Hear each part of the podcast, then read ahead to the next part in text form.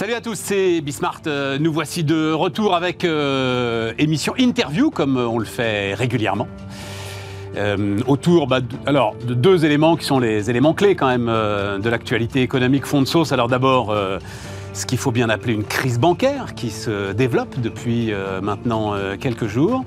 Euh, et puis ensuite, on discutera. Alors Sébastien Abyss, euh, grand spécialiste agricole qui est venu nous voir euh, déjà l'année dernière, qui revient toujours avec alors euh, la somme euh, des connaissances sur l'agriculture, la somme des connaissances en mouvement, le Déméter, et puis euh, un, bouquin où il se concentre particulièrement, et c'est là-dessus qu'on va d'ailleurs euh, s'arrêter, sur la géopolitique du blé. Vous allez voir ça. On apprend plein de trucs, mais énormément d'éléments que je ne connaissais pas d'ailleurs. Seuls 8 pays dans le monde aujourd'hui sont capables d'exporter. Une fois qu'ils ont nourri leur... donc on se rend compte tout de suite là qu'il y a la fragilité quand même. De ce... Notamment la Russie, me dit Jean-Pierre Petit. Bah évidemment, c'est- le cœur du truc. Mais pas seulement, justement, ça qui est intéressant. Allez, c'est parti, c'est Bismart.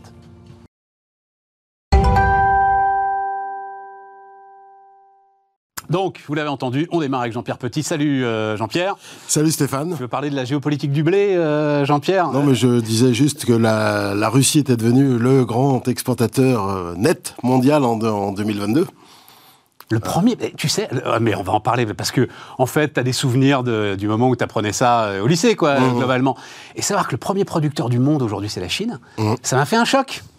Ah, le pro- producteur. mais- Producteur, producteur. Ah bah oui, ils ont du monde à nourrir. Ont Oui, oui, oui, premier producteur du monde, c'est la Chine. Et, c'est- franchement, c'est un changement dont j'avais pas pris la mesure.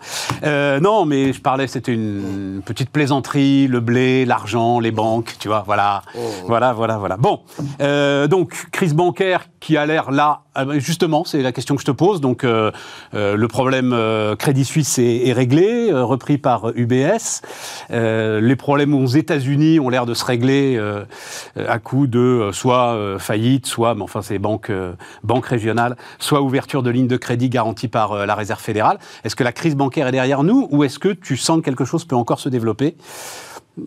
Les marchés, même si euh, globalement ils sont stables, hein, mais le- les valeurs bancaires sont toujours sous pression quand même. Oui, alors la crise bancaire, euh, oui, enfin, j'ai tendance à considérer que quand même, euh, les décisions qui ont été prises depuis dix jours sont plutôt bonnes quand même. Ouais. D'abord la rapidité. Je veux juste rappeler que Lehman Brothers, euh, 15 septembre 2008, chapitre 11, l'administration fédérale américaine n'a pas de plan. Donc il n'y a pas de pilote dans l'avion. C'est exactement ce que constatent euh, euh, les marchés le lendemain. Mais parce que personne n'imagine ce qui va se passer. Ah bah normalement, il y a un type qui s'appelle Hank Paulson, qui est le secrétaire d'État au Trésor, qui s'il vous plaît est l'ancien patron de Goldman Sachs, qui lui s'y connaît pas les, les produits euh, structurés de crédit, je sais pas qui, qui les connaît. hein. Alors il est, il a pas fait son boulot en fait fondamentalement. Il a pas prévenu le Oui, mais- Congrès. il a enfin pas- bon, on va pas reparler Non, de non, on va 2008, pas mais, bien, non. mais- il n'y a pas que- de pilote dans l'avion. Il n'y a pas de pilote dans l'avion le 15 septembre de 2008. Il faut un mois avant que le nouveau plan euh, de renflouement soit voté par le Congrès. Un mois. Je me souviens, Jean-Pierre, on était ensemble. Ouais. Et tu me disais, euh, mais qu'est-ce qu'ils attendent Qu'est-ce qu'ils attendent Et c'est le les 1000 milliards qui vont euh, tout à coup euh, calmer le- ouais. la planète. Mais ce chiffre de 1000 Calmer, milliards, là, euh, calmer, oui, enfin, six mois, hein. Après, il y aura les conséquences de toute façon. C'est pour ça que là, ça a été rapide. mais je l'ai raconté dix fois, mais parce que je la raconte encore, tant pis. Mais c'est le, le patron de Natixis de l'époque, dont j'ai encore oublié le nom, qui me raconte.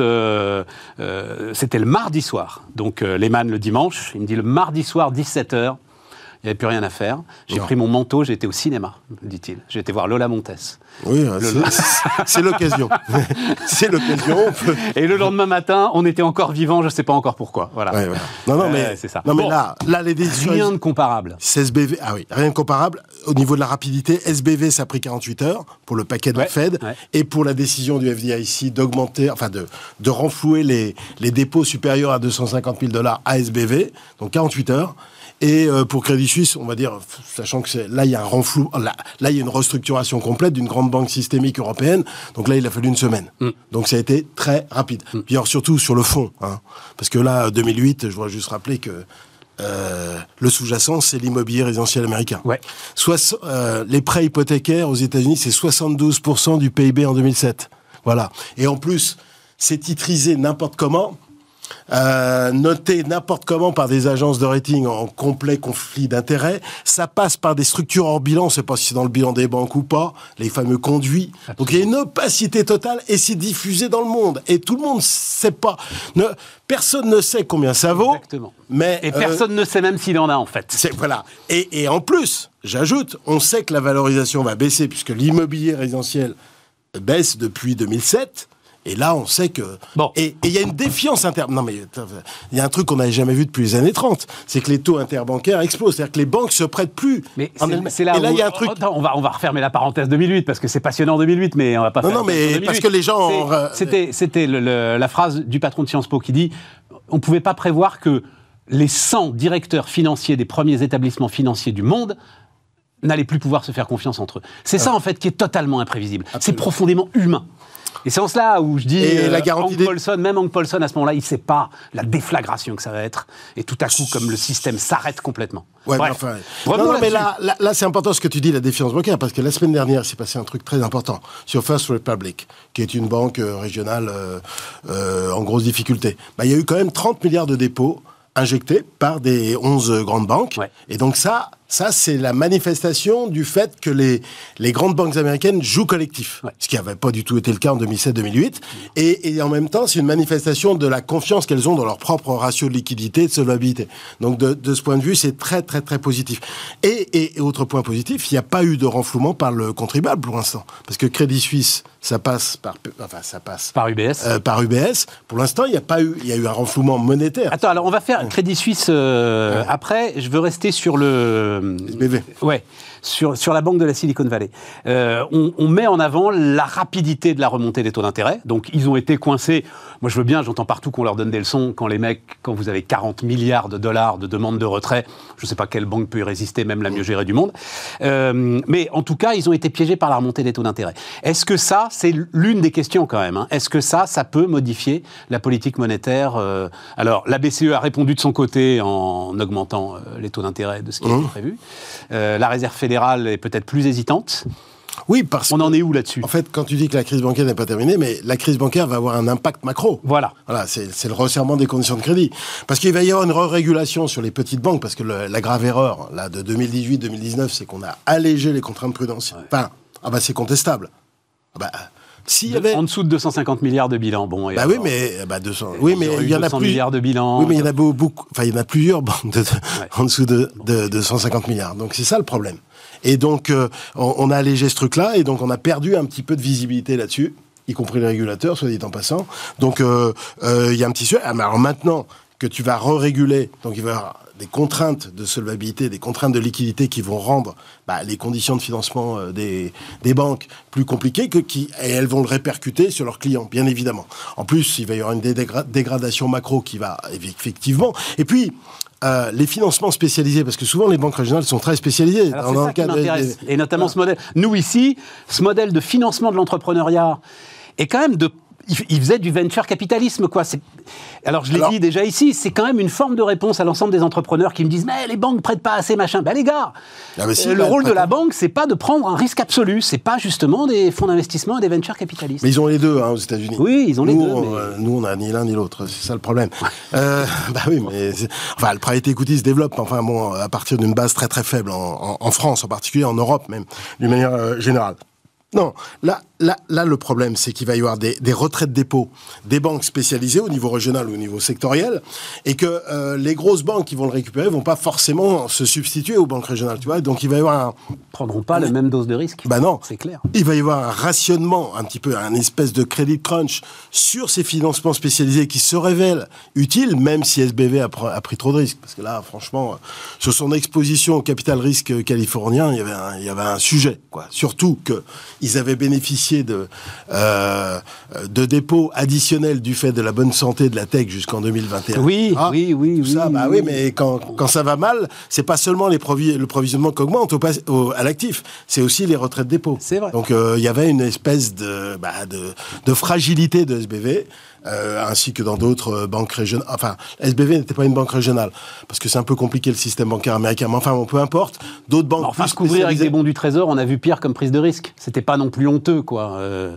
ah non, bah, essayer de protéger ses liquidités avec des bons du Trésor, d'où cette vitesse de remontée euh, de, euh, des taux d'intérêt. Alors, Et d'où le sujet, est-ce que la Fed va mettre le pied sur le frein et est-ce que c'est terminé en fait? Elle va déjà, elle l'a déjà mis, hein, parce qu'avec les, ces lignes de liquidité qu'elle a déjà abondées, euh, bah, la restriction de bilan est en train de. Voilà, c'est bah, ça. Déjà, au niveau du bilan. Elle a quasi reconstitué le bilan qu'elle avait commencé à réduire depuis. À ma euh, connaissance, pas tout à fait quand même. C'est un mec au régime qui craque sur des plaques de chocolat. voilà, voilà c'est exactement ce qui est en train de se passer. Et sur les taux directeurs. Ça va très, très vite dans ce sens-là. ça va très vite. Et sur les taux directeurs, je pense qu'elle elle, va mettre un peu le plancher également. Elle ne remontera pas comme le prévoyait avant cette histoire. Les marchés prévoyaient un taux terminal à 5,60. Je ne pense pas qu'il va monter à 5,60. Alors, Crédit Suisse, c'est le, ça m'intéresse beaucoup parce que, donc, banque systémique, on l'a beaucoup dit. Systémique en Europe. Banque systémique en Europe, euh, donc euh, pas de nouveau Lehman. Est-ce que finalement, euh, c'est le retour alors, de ce qu'on a appelé en 2008 l'aléa morale C'est-à-dire, ça y est, les banques savent que de toute façon, là, enfin, le message envoyé par la BCE notamment, elle ne s'occupe pas de. Évidemment, c'est la Banque nationale suisse qui s'en occupe, mais le message envoyé par la BCE est très clair on ne laissera plus tomber de grandes banques. Euh, c'est pas la BCE, là, en l'occurrence, c'est oui, la BNB. Mais son message, néanmoins, est quand elle dit nous avons toutes les lignes de liquidité nécessaires pour approvisionner ceux qui en auraient besoin, le message est très très clair. Mais de toute façon, euh, Stéphane, je te parle d'économie de bulle depuis 20 ans, et je t'ai toujours dit que l'aléa morale, ça ne servait à rien, fondamental, enfin de le mettre en avant. Il faut. Ah, on le dit d'un mot, hein, l'aléa morale, c'est à partir du moment où vous vous sentez protégé, bah vous faites toutes les conneries de la terre. Voilà, j'ai résumé l'aléa morale. En gros, en gros, mais il faut le traiter de façon préventive c'est-à-dire par la régulation, par la prévention des problèmes. Ah, une fois que le problème s'est manifesté, c'est trop tard. C'est trop tard. Alors en plus, moi je trouve que parler d'aléa moral alors qu'il y a des fuites de dépôt, c'est pas le sujet parce que c'est pas le déposant qui est quand même en charge. Crédit Suisse, c'est pas une fuite de dépôt. Non, non, non, non, non, non. On parle de Crédit Suisse. Ah, là, de, Crédit Suisse. Crédit Suisse, c'est pas une fuite de dépôt, c'est en ça où ça m'intéresse. SBB, ok, on a vu, etc. et encore une Il y a quand même des, des retraits de liquidité quand même assez, assez considérables, hein, quand même. Ouais. Donc c'est quand même une banque qui a visiblement plus de modèle économique. Je lisais euh, ce que dit je, Villeroy de Gallo, le patron de la Banque de France, dans le, le, Monde aujourd'hui. Plus de modèle économique, un actionnaire euh, saoudien qui dit écoutez, non, je vais pas remettre au pot. L'augmentation de capital se fait pas, et c'est là que ça va très très vite. Non, mais ce que je voulais dire, c'est que l'aléa moral, ça peut pas jouer. Enfin, tu peux pas responsabiliser le déposant, c'est pas possible. Enfin, ça, ça ne marche pas. Non, tu peux responsabiliser la banque. Ah bah tu peux responsabiliser. De pas prendre ses précautions quand elle sent que. Absolument, euh, mais de façon préventive. Oui. Parce que, euh, en général, dans les crises bancaires ou dans les crises financières, on s'attaque aux plus faibles. Et Crédit Suisse, il est avant, et avant tout victime de ces erreurs absolument invraisemblables de management. C'est cette banque, cette banque. Enfin, la, véritable défaillance de Crédit Suisse, c'est une défaillance de gouvernance. C'est pas tellement une défaillance de solvabilité. Qui remonte à loin d'ailleurs. Hein. C'est là où on voit que ouais, absolument. lentement tout ça hein, quand même. Et, et, c'est là où les autorités suisses, je pense, auraient pu jouer un rôle euh, plus préventif, plus utile. Parce que ouais, ce, qui est, ce qui est marrant dans cette affaire, c'est que c'est repris par UBS, qui était le grand loser de 2008, mm. qui a été sauvé, euh, d'ailleurs, enfin, comme pas mal d'autres gros établissements, enfin, mm, mm, qui, était vraiment la banque euh, sur laquelle il y avait tous les, hein, tous les radars, euh, surtout en, en, Europe, et en Suisse en particulier. Et ça, c'est ça, c'est la ruse de l'histoire d'une certaine manière. Elle a été sauvée, elle se porte bien maintenant. Voilà. Et l'actionnaire du BS est très content. Alors je comprends pas d'ailleurs pourquoi les cours baissent ce matin parce que moi je trouve que c'est enfin de ce que bah, j'ai compris. Enfin bon, j'ai pas regardé dans le détail, mais c'est vrai que ce que me disait euh, Grégoire Favet notamment, c'est que ça avait bien monté les banques. Hein, donc en plus, ah oui, déjà déjà. Euh, que les banques soient à nouveau une carte à jouer sur les marchés, ça devait faire bizarre à beaucoup de ceux qui achetaient des titres BNP ou Société Générale. Mais alors, dès que, C'est-à-dire que les gens, la moindre étincelle, les gens confondaient un peu des, trucs sur la, sur la bourse. Ils considéraient que si les taux montaient, c'était bon pour les banques. C'est plus compliqué que ça. Exactement. C'est la courbe des taux. Exactement. La courbe des taux, elle était inversée aux États-Unis, comme rarement elle était inversée dans l'histoire. Donc euh, les conditions de financement à, court terme des banques s'étaient durcies, alors que les taux euh, sur lesquels elles prêtent, hein, fondamentalement, étaient euh, plus bas. Enfin, plus bas, ou du moins la marge, la marge nette d'intérêt, c'était euh, considérablement réduite. Et donc, c'était une petite erreur aussi. Hein, on avait raconté ici, grâce à Nicolas Mirandol, allez retrouver l'interview d'ailleurs, elle est absolument passionnante, qu'il y a un moment risqué, là, quelques années peut-être, effectivement, entre ces crédits qui ont été largement distribués à des taux très très bas et un argent de refinancement au quotidien qui coûte de plus Et c'est le canal du crédit d'ailleurs. Dans la littérature académique, c'est mentionné. Hein, donc, quand les taux d'intérêt, enfin quand, quand la, la, réserve fédérale, quand la banque centrale resserre, eh ben il y a un problème pour les banques et il y a des fuites de dépôts, enfin plus ou moins, mais les taux des les taux d'intérêt des dépôts à vue qui étaient à zéro depuis belle lurette, bah, quand ils montent, eh ben les dépôts ils vont ailleurs, ils vont notamment sur les SICAV monétaires qui rapportent, même en Europe, elles rapportent que pour la première fois depuis 10 ans. Voilà. bon, donc voilà, rien de, rien de vraiment grave, une sorte de rappel au règlement, quoi, une saine piqûre de rappel, c'est comme ça que tu analyses le truc Oui, parce que fondamentalement, on n'est pas dans le cœur du, du problème aujourd'hui. Le cœur du problème, enfin en 2007-2008, le cœur du problème, c'est comment on allait gérer le dégonflement de la bulle immobilière, avec ce merdier hein, général dans lequel on était, hein, cet empilement de produits structurés de crédit sur lesquels personne ne comprenait rien, y compris les dirigeants de banque. Et tu m'avais dit en plus, les crises immobilières sont les crises les pires. Ah, c'est les pires. voilà. Parce les gens perdent leur maison, là, c'est les crises. Ah, elles touchent les ménages très, très, très directement. Et euh, donc c'est un truc qu'on n'avait pas vu depuis les années 30. Là, le cœur du problème, ça reste quand même euh, l'inflation et la politique monétaire, plus la géopolitique.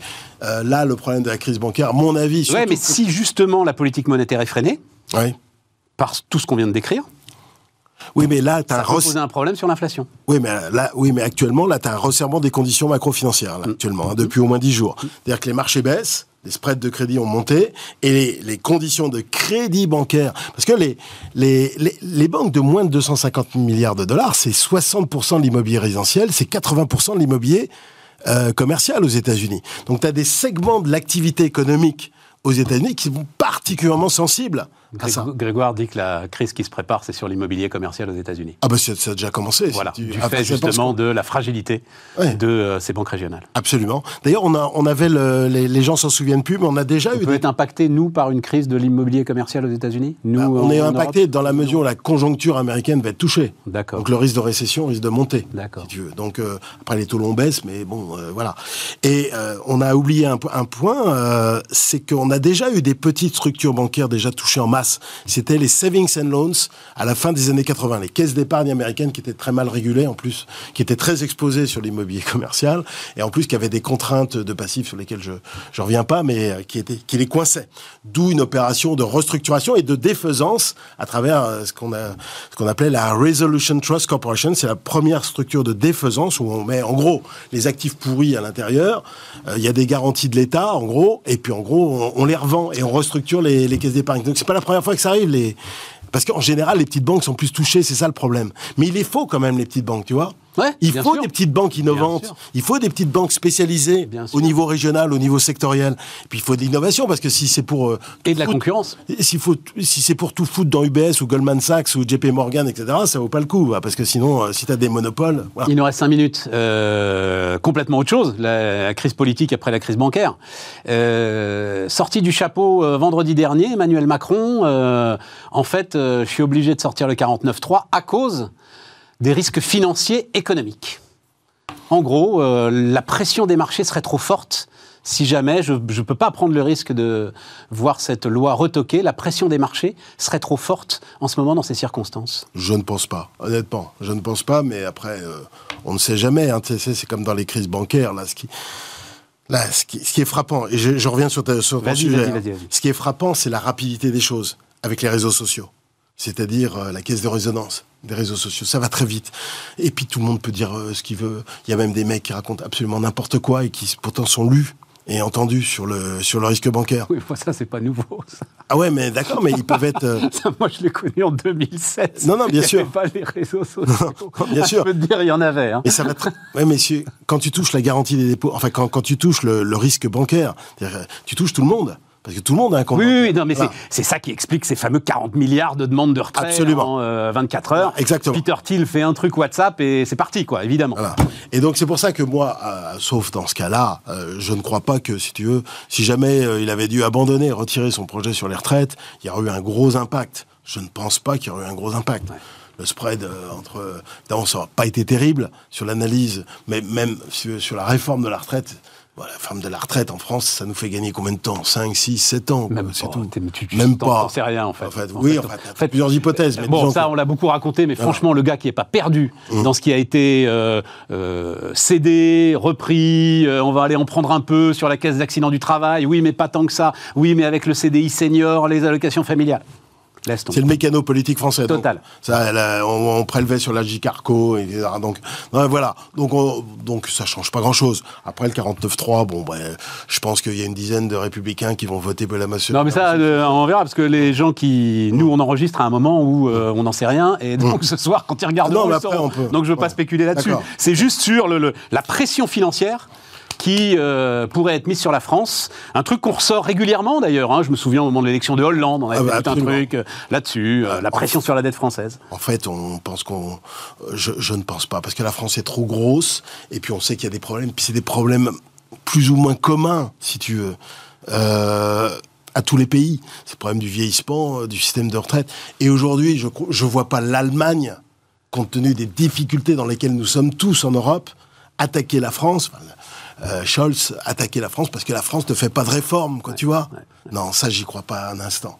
Et donc, euh, je pense que euh, les Allemands, comme les autres, se contentent d'avoir Macron. Avoir une euh, majorité branque-ballante, euh, bon, ça change pas grand-chose, et personne se fait des illusions sur le potentiel de réforme structurelle post-retraite en France d'ici France. 4 Ah, ans. et voilà, c'est ça. C'est Voilà. quand même la réponse euh, Voilà. très claire sur euh, si y a vous voulez aucune- survivre, ne touchez à rien. Quoi. Ouais, surtout, surtout que Macron va pas se représenter, donc euh, on ne sait pas qui va vraiment lui succéder dans le camp euh, centro, euh, centro droitier, quoi, ce- Sont trop libéral. centro libéral. donc voilà. Après, on sait que Mélenchon n'est pas vraiment un risque en l'état actuel des choses. Évidemment, dans l'histoire politique, il peut y avoir des malentendus. hein, c'est comme dans le. Non, c'est de l'autre côté que ça m'intéresse. Et d'ailleurs, tiens, pour prendre notre prochain rendez-vous euh, le mois prochain, euh, moi j'aimerais bien, je ne sais pas si tu peux, euh, que tu me parles de l'Italie. Ah, bah, très bien, l'Italie. La petite idée que j'ai en tête, c'est que si Giorgia Meloni continue, voilà, C'est la star. et ben Marine Le Pen va arriver quand même euh, avec d'autres arguments euh, à la prochaine présidentielle. Bien sûr. C'est ça qui m'intéresse. Bon, mais on va pas, en- on n'en parle pas Non, maintenant c'est- parce qu'on c'est est au bout. mais- intéressant. Parce que, non, non, mais c'est intéressant. Parce que moi, j'ai préconisé d'acheter de la dette italienne. Et je le regrette pas. J'ai préconisé d'acheter des actions italiennes après l'élection de, De Giorgia Meloni. Giorgia Me- Meloni, c'était en octobre. Euh, on a surpondéré les actions italiennes. Bah, je peux dire que ça a très très bien marché. Alors là, ça marche moins parce qu'il y a beaucoup de banques Ouais. dans l'indice MIB italien. Mais euh, ça a très très bien marché. Et qu'est-ce qu'on nous a sorti encore des Bon, histoires bah, bah, t'as- non, mais recommence pas. Elle on en quitterait parle. l'Union européenne, elle On- quitterait l'OTAN. Non, mais justement, ça m'intéresse. Et les spreads, et les spreads italiens ont baissé. Donc on en parle largement euh, le mois prochain. Merci euh, Jean-Pierre. À bientôt. Jean-Pierre Petit qui euh, nous accompagnait.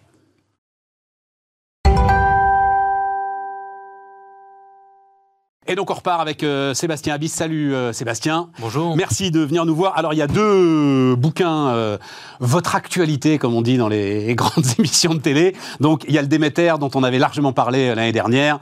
Euh, euh, on va dire, vous faites le point tous les ans avec euh, énormément de contributeurs évidemment sur ce qu'il y a de neuf globalement hein, dans l'année agricole. C'est un peu ça le. Oui, le Déméter, c'est euh, le grand point prospectif euh, sur l'état de la sécurité alimentaire mondiale, le développement durable. On parle aussi de pêche, d'aquaculture, d'innovation. Et puis évidemment, on revient euh, sur ces transitions en ce moment climatiques, énergétiques, Ouais. où les mondes agricoles sont particulièrement concernés. Ouais. Mais euh, là, ce qui m'intéresse beaucoup, c'est la géopolitique du blé. Il est là. Alors, euh, j'ai dit une ânerie d'ailleurs, en... ça m'avait tellement frappé, mais j'ai dit une ânerie en faisant le sommaire, qu'on va corriger tout de suite. C'est-à-dire, dans le, dans le sommaire, j'ai dit, j'ai appris un tas de trucs, et notamment, il n'y a que huit pays qui sont en capacité d'exporter euh, du blé. Non. Il y en a huit qui exportent massivement. C'est ça, hein, euh, Sébastien. C'est ça, en fait, on a euh, sur la planète une centaine de pays, hein, donc un pays sur deux en gros qui euh, cultive du blé. C'est une céréale importante aujourd'hui euh, dans le paysage agricole mondial. C'est un huitième des, des terres euh, cultivées sur la planète. hein. donc le blé, il est, il est très présent. Une centaine de pays en cultivent. 15 pays font 80% de la production et en fait euh, 8 pays font 80% de l'exportation Ouais. parce que euh, rares sont finalement les nations qui peuvent euh, à la fois produire, nourrir leur population et libérer des surplus à l'export. Je disais, c'est- c'est c'est pire que les fameuses terres rares. Oui, dont est- on nous parle régulièrement. Mais c'est- On n'a pas conscience de ça, de ces goulets d'étranglement qui fondent justement une réelle géopolitique du blé. Je crois qu'on n'a pas conscience de ça. On n'a pas suffisamment conscience à quel point euh, l'état de la sécurité alimentaire mondiale en fait est assez fragile. Il repose euh, sur des équilibres qui sont euh, ténus et donc euh, le rapprochement de l'offre et la demande est partout euh, challengé en, en permanence, à la fois sur des circuits courts ou sur des circuits euh, intercontinentaux. Et c'est vrai que le blé c'est euh, assez assez illustrant de cette situation. le blé dont on peut rappeler par ailleurs qu'il est consommé au quotidien par plus de 4 milliards de consommateurs. C'est-à-dire qu'on est en train de parler d'une céréale qui vient sous forme de pain, sous forme de pâte, dans la dimension sécurité humaine et sécurité alimentaire. Pas très cher, euh, très populaire et qui, encore une fois, quand elle n'est pas là, cette calorie céréalière à base de blé, c'est que généralement, il n'y a pas grand-chose d'autre à table. Voilà, c'est ça. Et pas très cher, enfin, il suffit de peu, on l'a vu, pour que le prix double. Globalement, la guerre en Ukraine, ça fait doubler le prix, c'est ça à peu bah, près. En fait, ce qu'il faut euh, là, vas-y, vas-y. On, a eu, euh, on a eu un, en fait un double palier euh, franchi, c'est-à-dire que entre le Covid, le déraillement logistique sur la scène internationale, l'explosion des coûts du fret maritime, etc.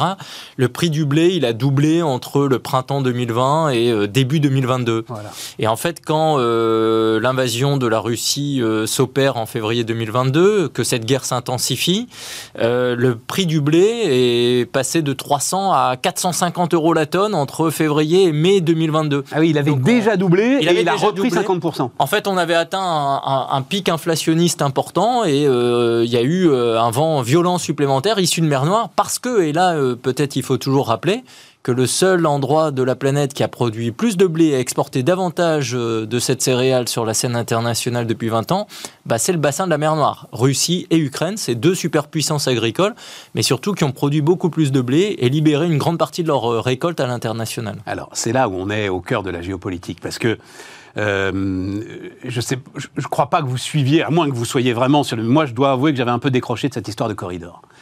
C'est-à-dire qu'au moment où, quand même, enfin, les salves de missiles tombent sur Kiev euh, au moment où. Enfin, bon, bref. Euh, il y a un truc qui fonctionne entre l'Ukraine et la Russie. C'est complètement fou, comme s'il il était vraiment impossible que ça ne fonctionne pas. Oui. Et donc, c'est ce corridor d'exportation. Oui, alors ce corridor, en fait, il faut, faut peut-être euh, insister sur trois points. D'abord, euh, pour euh, l'Ukraine, 90% de son exportation agricole passait par la mer Noire. C'est ce que j'ai souvent appelé la maritimisation de la sécurité alimentaire mondiale. C'est vrai, grosso modo, de tous les flux agricoles et alimentaires sur la planète. Mais pour l'Ukraine, évidemment, aller euh, sur la mer Noire pour ensuite conquérir le bassin méditerranéen, etc.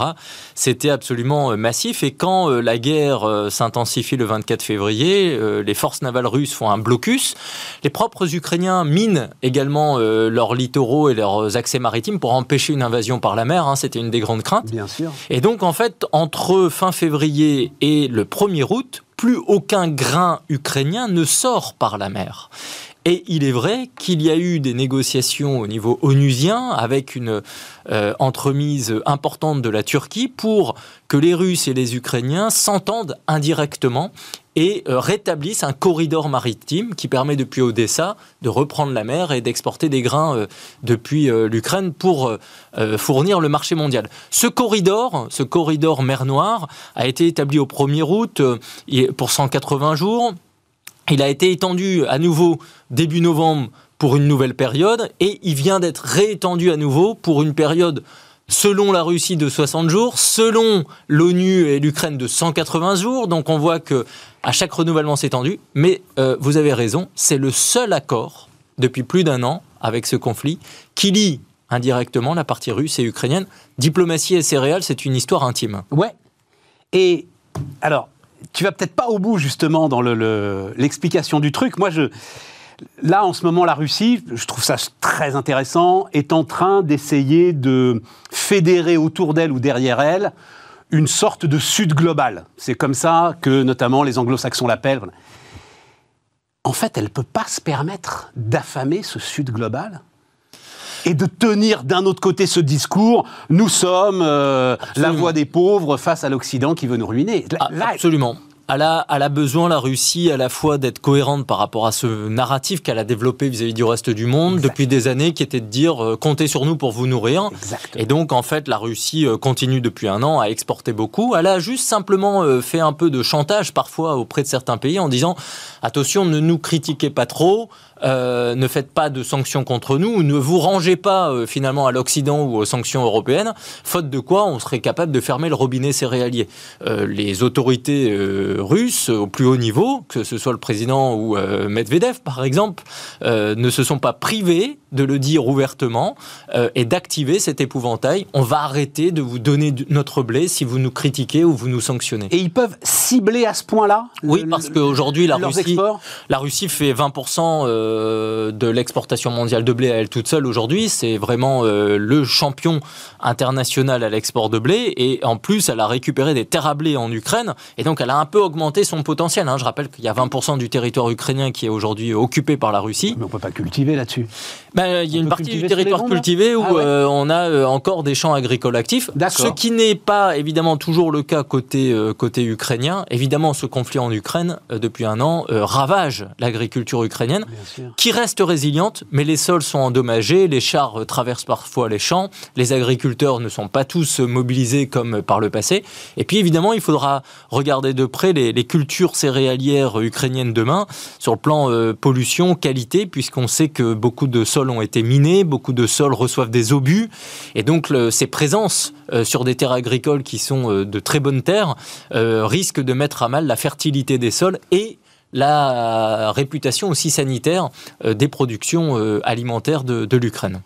mon autre surprise, mais là c'est parce que bah, on aurait dû ouvrir des, on arrête d'ouvrir les bouquins de géographie quand on passe le bac, quoi, globalement. c'est la Chine.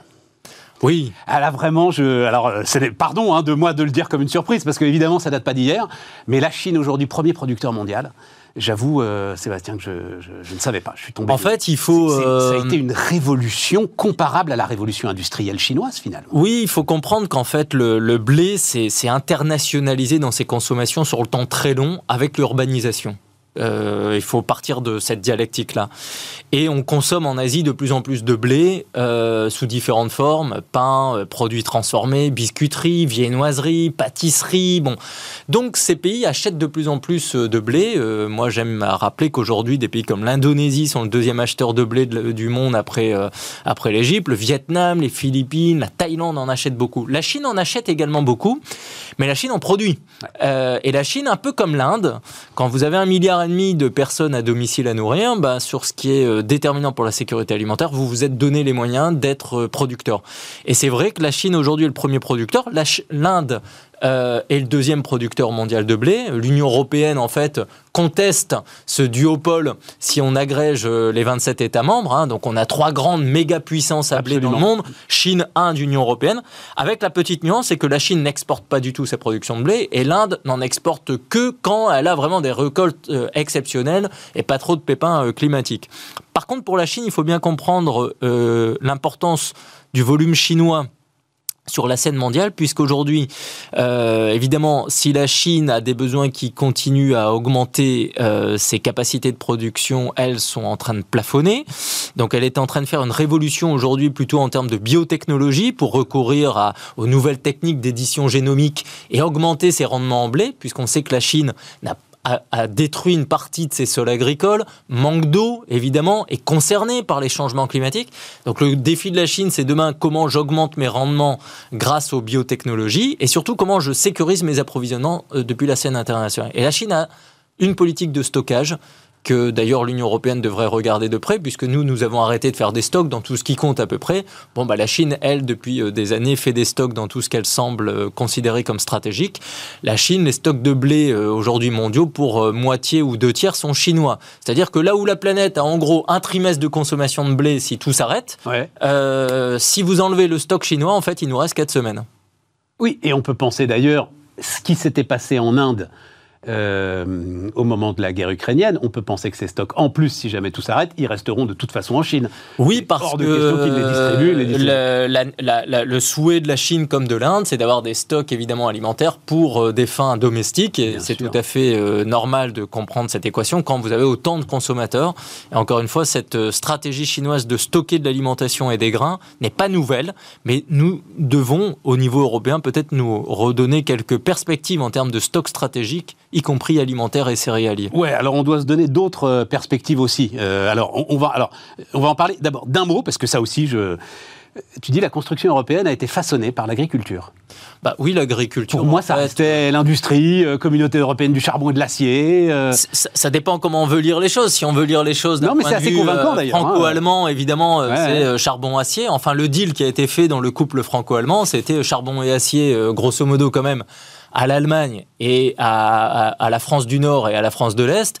Mais on a demandé à la France d'être forte sur l'agriculture. Donc la construction européenne, euh, depuis euh, plus de 60 ans, c'est une politique agricole commune qui est la seule grande politique communautaire euh, qui résiste au temps et qui, grosso modo, avec Erasmus, a permis de faire beaucoup de bébés parce que sans sécurité alimentaire, nous n'aurions pas eu le développement humain qu'on a connu en Europe. Bon.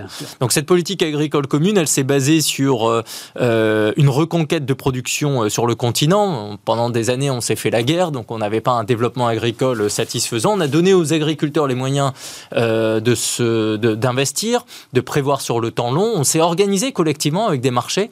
Et cette politique agricole commune, évidemment, s'est appuyée sur des productions céréalières, puisque euh, nos climats, nos sols et nos consommations alimentaires reposent beaucoup sur les céréales. Et c'est vrai que l'Europe, c'est une terre à blé. Là aussi, ce n'est pas nouveau, mais ça reste une terre à blé importante aujourd'hui qui compte sur la scène internationale. Oui, mais alors, est-ce que euh, tu parlais de révolution biotechnologique euh, forcément euh, s'adapter au changement climatique. Est-ce que l'agriculture européenne, aujourd'hui, avec l'ensemble des contraintes normatives, j'ai presque envie de dire, hein, qui pèsent sur elle, va pas rater cette euh, révolution euh, En tout cas, elle s'interroge sur tout ce qui est biotechnologie. Pour l'instant, elle refuse d'aller dans cette voie.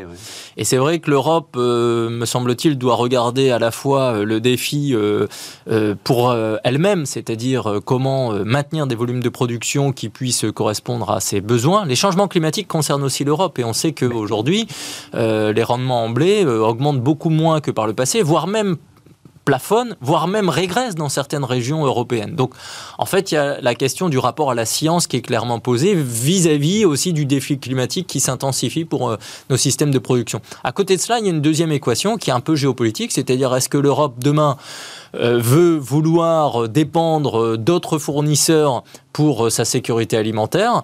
Euh, on voit bien que l'Europe, depuis 2-3 ans, se rend compte que dans un certain nombre de domaines, elle doit moins dépendre de l'international par rapport à ce, qu'elle, euh, ce qui est essentiel et stratégique. Donc, autant rester bon et fort euh, aujourd'hui sur l'agricole et le céréalier comme on est en capacité de le faire.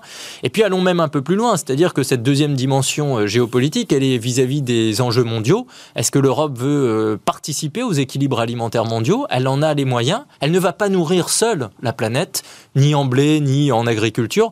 Par contre, un manque d'agriculture et un manque de blé européen aujourd'hui euh, sur la scène internationale, c'est un manque supplémentaire dans une équation dont j'ai dit qu'elle était extrêmement étroite. Et donc, ce ne serait pas une bonne nouvelle pour l'état de la sécurité alimentaire Ah, mondiale. alors, extrêmement étroite. C'est-à-dire, le chiffre que tu donnes, c'est euh, depuis le début du 21e siècle, donc sur nos 22 années, euh, voilà, la demande a été supérieure à la production à 11 reprises.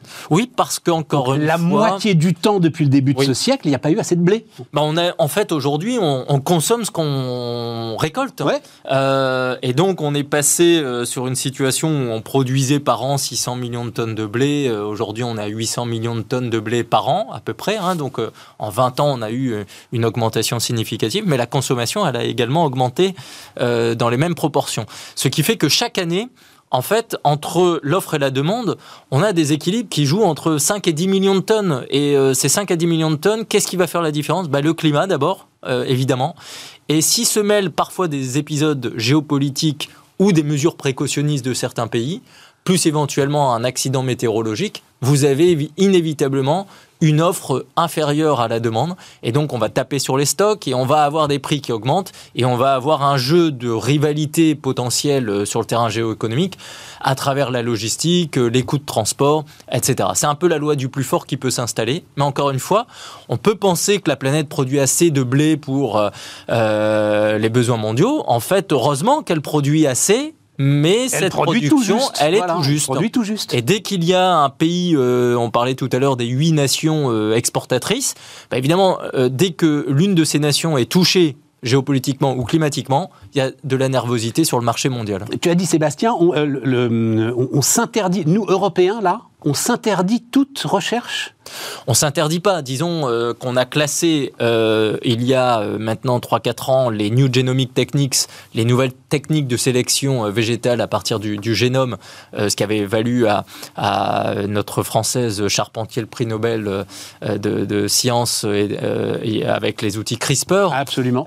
on les a classés comme hein, étant des OGM. et donc on les a classés dans la directive de 2001. Bon, les, les NGT. Dit quoi les, la directive de 2001 bah, Que les OGM sont interdits en Europe. D'accord. Euh, et aujourd'hui, on a une révision euh, de cette euh, position. L'Europe doit rendre un avis en juin pour déclasser les NGT des OGM, puisque de toute façon, techniquement, on parle de deux choses très différentes. Très différentes, je ne rentre pas dans le détail.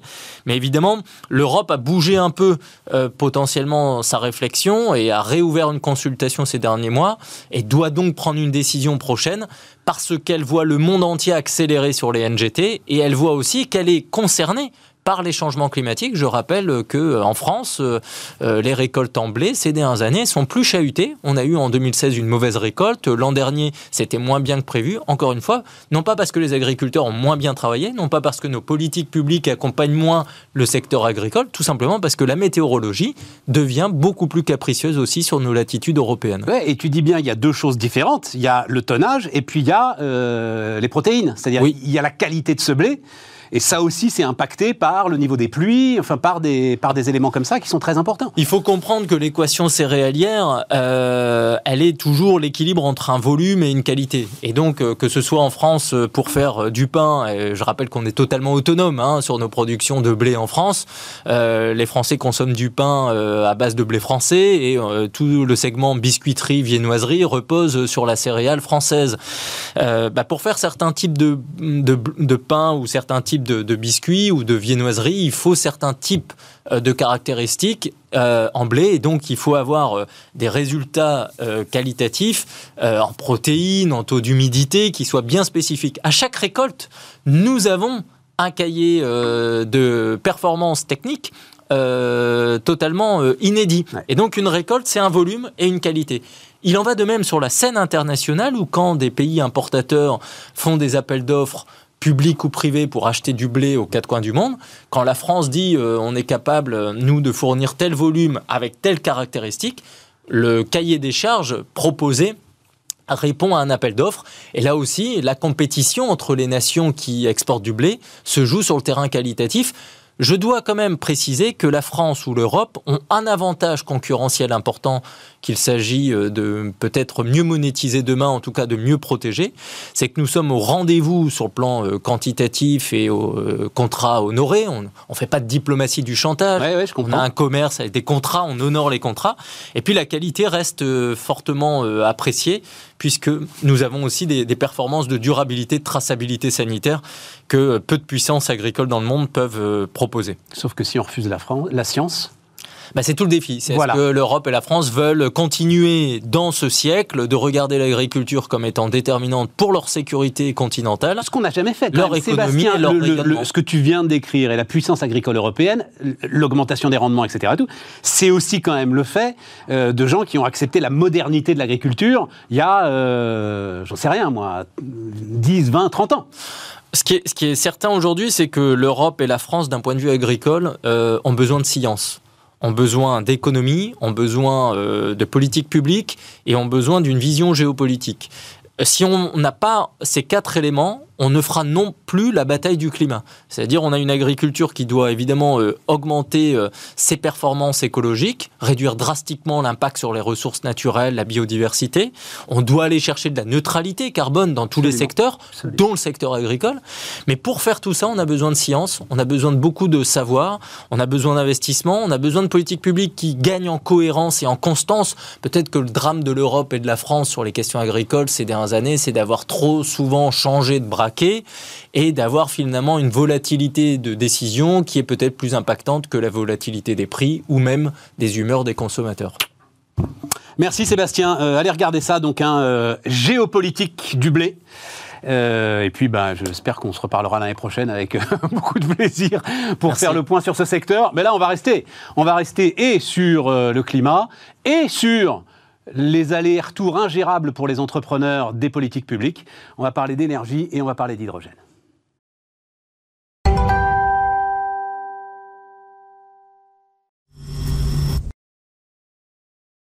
On repart. Euh, on repart donc euh, avec Xavier Caitucoli, euh, fondateur de, maintenant de Verso Énergie.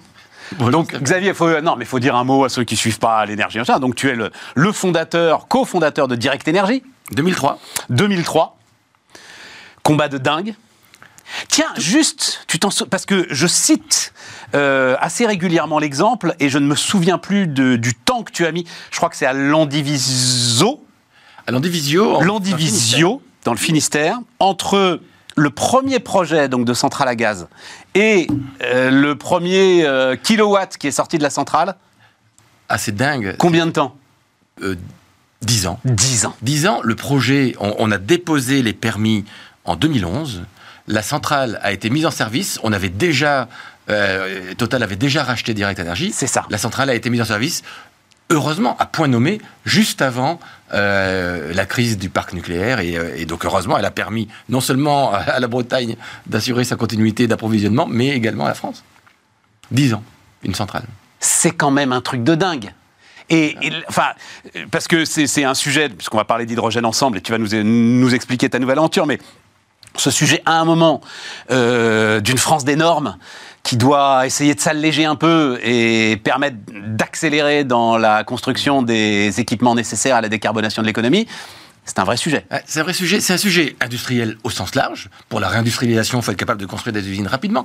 Mais c'est aussi un sujet. La France est un pays des dogmes. Et on ne sait pas réconcilier les dogmes les uns avec les autres. Nous, on construisait à l'Andivisio une centrale à gaz. Une centrale à gaz, c'est pas quelque chose de dangereux, c'est pas quelque chose d'extraordinaire. C'est tout simple, c'est une technologie. Il y a des centaines de centrales à gaz à travers le monde. Euh, euh, en général, on met 24 mois à la construire. Nous, on a mis plus de 10 ans. Mais parce que il y avait en permanence des arbitrages politiques. C'est du gaz. Peut-on pousser, ralentir Et donc, un jour, un ministre t'accélère, un jour, il te ralentit, un jour, il dépose l'une des il te donne une des autorisations dont tu as besoin, il te refuse l'autre, parce qu'on est en permanence tiraillé euh, entre des dogmes.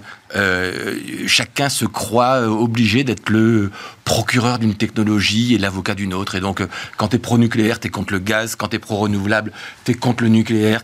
Voilà. Et donc, tout ça, ça a pesé également sur ce projet. Pas que, pas que les normes, les dogmes également, oui.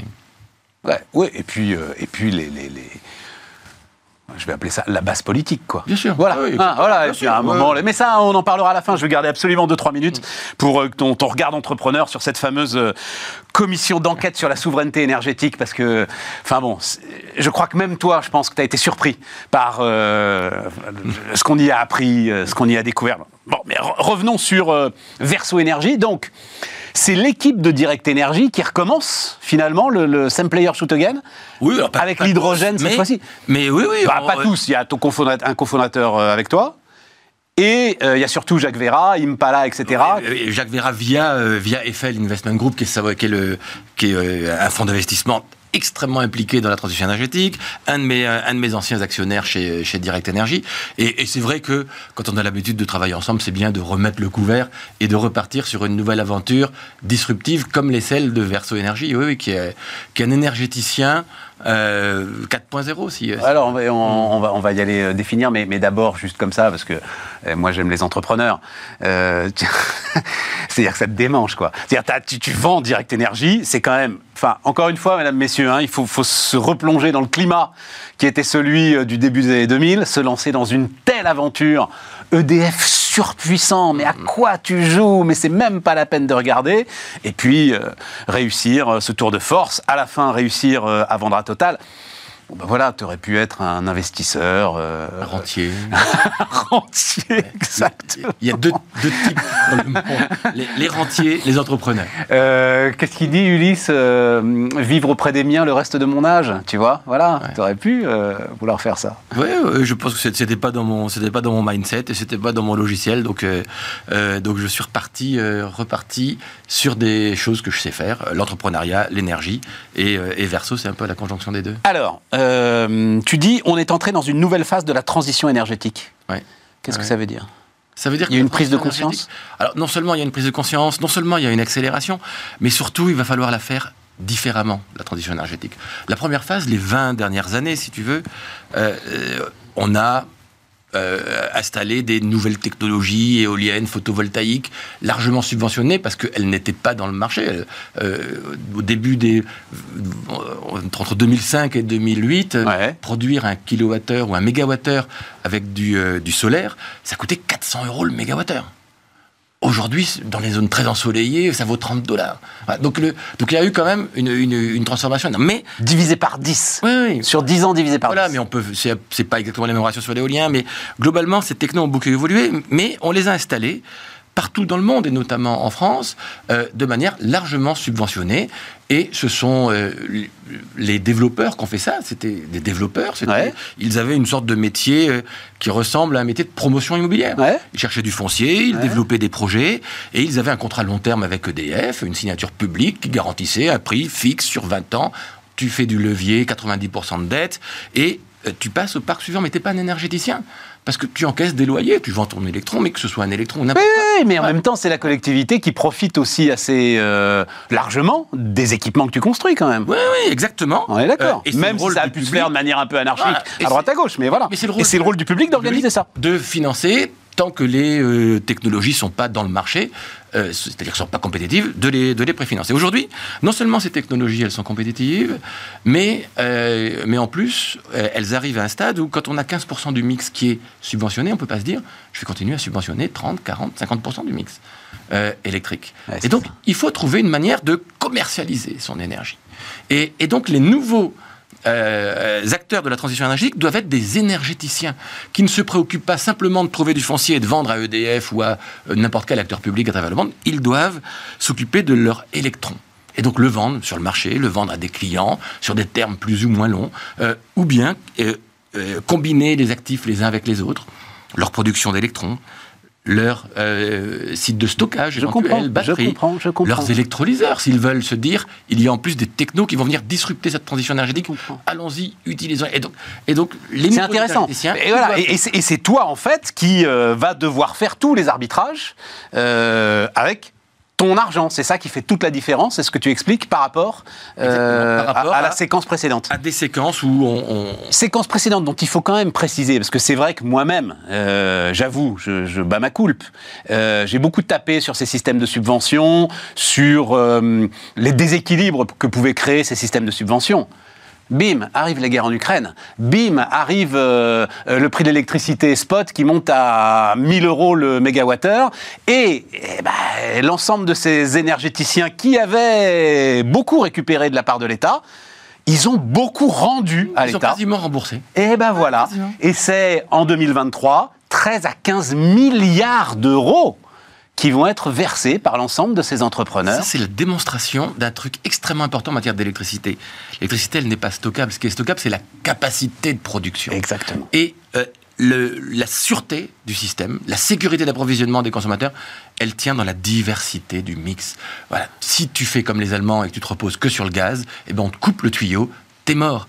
Si tu fais comme on a fait un petit peu, où on se repose massivement, exclusivement sur une seule série de centrales nucléaires, il y a un problème sur l'une des euh, Ah, centrales, on l'a sur toutes, on est mort. Et donc, euh, dans en matière d'électricité, la diversité est clé. Et c'est pour ça que les gens qui tapent sur le renouvelable parce qu'ils sont pro-nucléaire, qui tapent sur le nucléaire parce qu'ils sont pro-renouvelable, n'ont rien compris. Moi, je suis pro-nucléaire, je suis pro-renouvelable, je suis pro tout ce qui permet au mix électrique d'être là quand il, a- quand il est nécessaire. Mais tu fais un choix sur l'hydrogène là. Donc euh, euh, Verso Énergie fait un choix sur l'hydrogène appuyé sur le photovoltaïque. C'est ça le pour fait. hein, le, le- le- le choix du truc. Pour deux choses. D'abord parce qu'en matière d'hydrogène, il faut être intégré.